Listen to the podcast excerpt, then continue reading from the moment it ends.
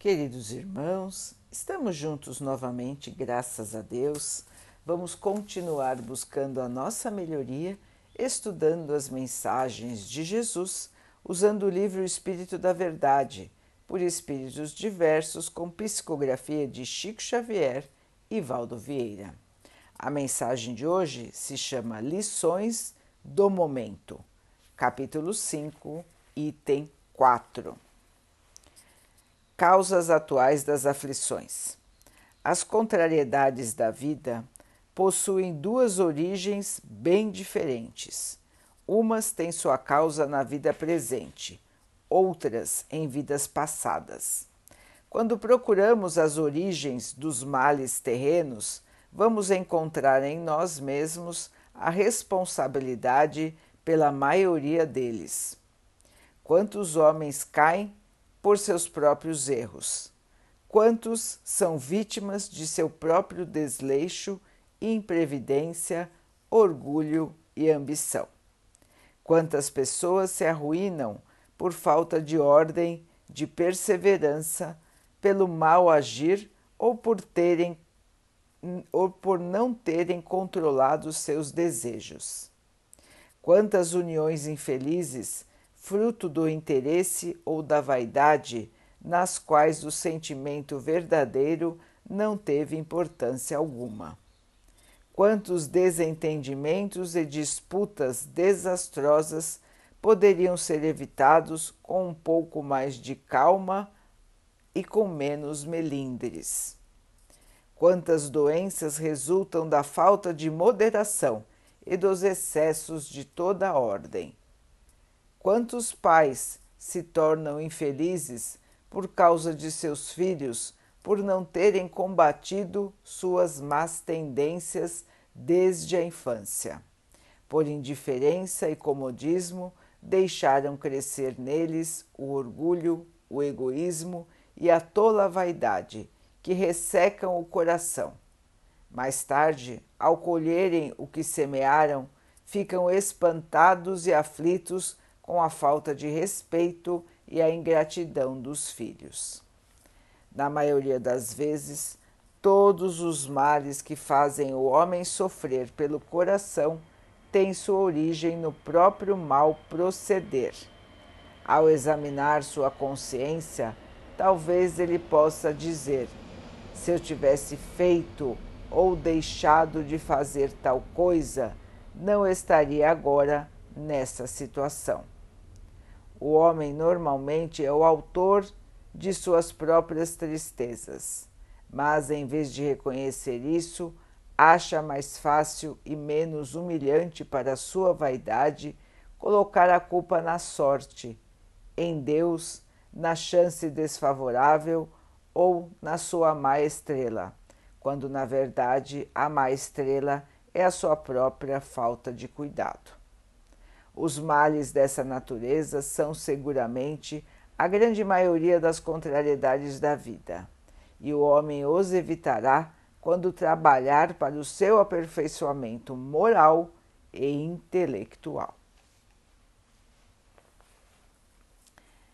Deus é amor invariável e o amor desafivela as, as algemas do espírito. Se existe repouso na consciência, a evolução da alma ergue-se desenvolta dos alicerces insubstituíveis do sacrifício.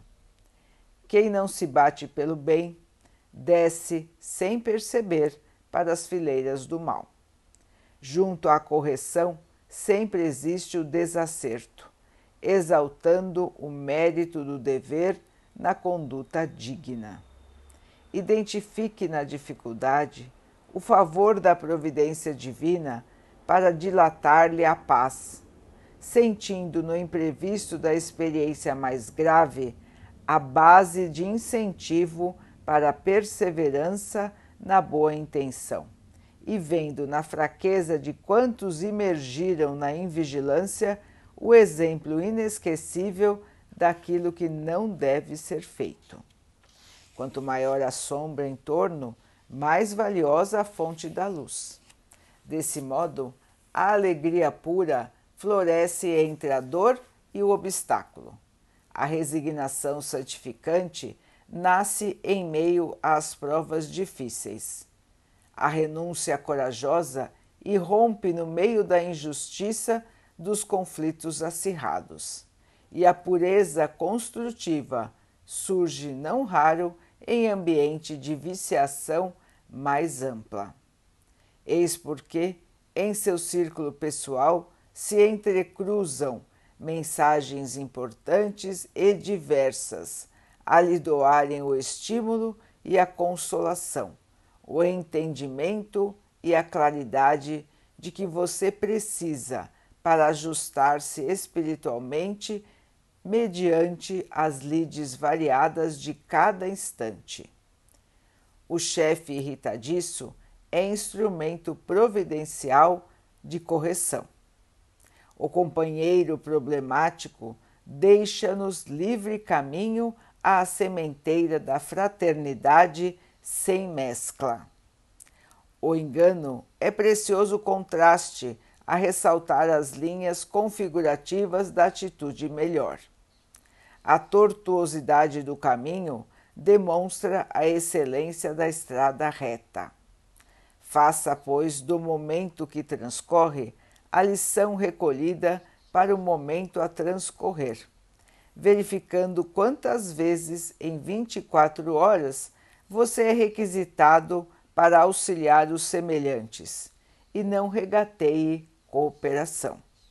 Na oficina de trabalho, buscam-lhe a gentileza no amparo de muitos corações que se sentem ao desabrigo. Na via pública, esbarram-lhe o passo companheiros que vão e vêm, buscando encontrar o sorriso que você pode ofertar-lhes como incentivo à esperança.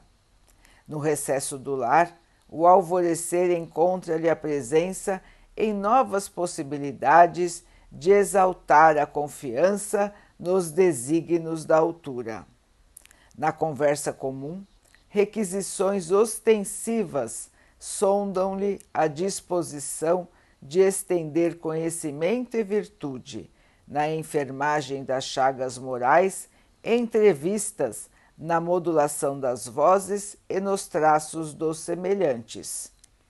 Há fora diversas oportunidades de assistir o próximo a lhe desafiarem a eficiência e a vigilância, tais como a necessidade interior estampada no silêncio do visitante, o azedume do colega menos feliz, o doente a buscar-lhe os préstimos, o sofredor a rogar-lhe compreensão, a abordagem da criancinha desvalida, a surpresa menos agradável, a correspondência a exigir-lhe a atenção ou o noticiário intranquilo que a imprensa divulga.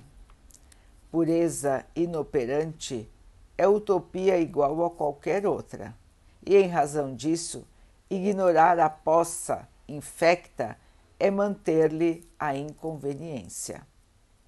Não menospreze assim a lição do momento, na certeza de que renovamos ideias, experiências e destinos, cada dia segundo as particularidades das manifestações de nosso livre arbítrio. André Luiz. Meus irmãos, hoje estamos estudando as oportunidades que a vida nos traz para a nossa própria melhoria. Primeiro, os Espíritos nos lembraram que as dificuldades que nós enfrentamos têm origem, em sua maioria, da nossa própria invigilância. Somos nós mesmos que acabamos criando os problemas para enfrentarmos. Ou criamos esses problemas em vidas passadas ou na própria vida atual nós não nos comportamos corretamente. Nós somos invigilantes. nós caímos nos excessos, nós damos asas aos nossos desejos menos evoluídos. E assim, meus irmãos, nós abusamos do nosso corpo, nós abusamos da nossa sorte, nós agimos de maneira inconsequente. Por muitas e muitas encarnações, inclusive na encarnação atual. E assim vamos criando problemas que depois precisamos enfrentar. Os Espíritos nos lembram que ao enfrentar os problemas, nós vamos nos purificar, nós vamos melhorar, nós vamos tirar de nós a inferioridade. É só indo atrás das soluções que nós vamos realmente purificar os nossos espíritos. A evolução sem o trabalho não existe. E se existe trabalho, é porque existe oportunidade de melhoria. Assim, irmãos, todas as circunstâncias de nossas vidas precisam ser encaradas como oportunidades de melhoria de nosso espírito. Onde quer que estejamos, com quem quer que estejamos, nós estamos sempre com uma oportunidade de trabalho no bem à nossa disposição. E nós precisamos estar vigilantes e atentos para perceber, trabalhar e assim evoluir. André Luiz nos coloca vários exemplos de situações onde nós podemos e devemos trazer o amor para a convivência de quem estiver ao nosso redor. Agindo com amor, nós estaremos sempre agindo bem, controlando os nossos impulsos inferiores, controlando o nosso orgulho, a nossa vaidade, o nosso egoísmo, nós vamos nos tornar pessoas mais agradáveis, pessoas mais humildes e que todos gostarão de ter ao redor.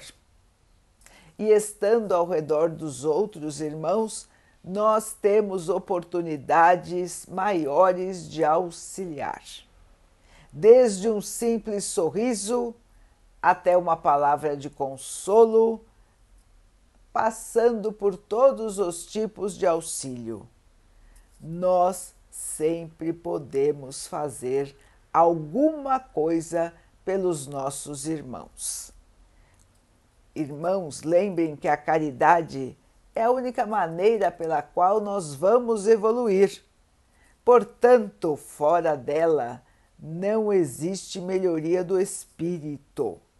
Sem amor não há paz, sem amor não há luz, sem amor não há felicidade.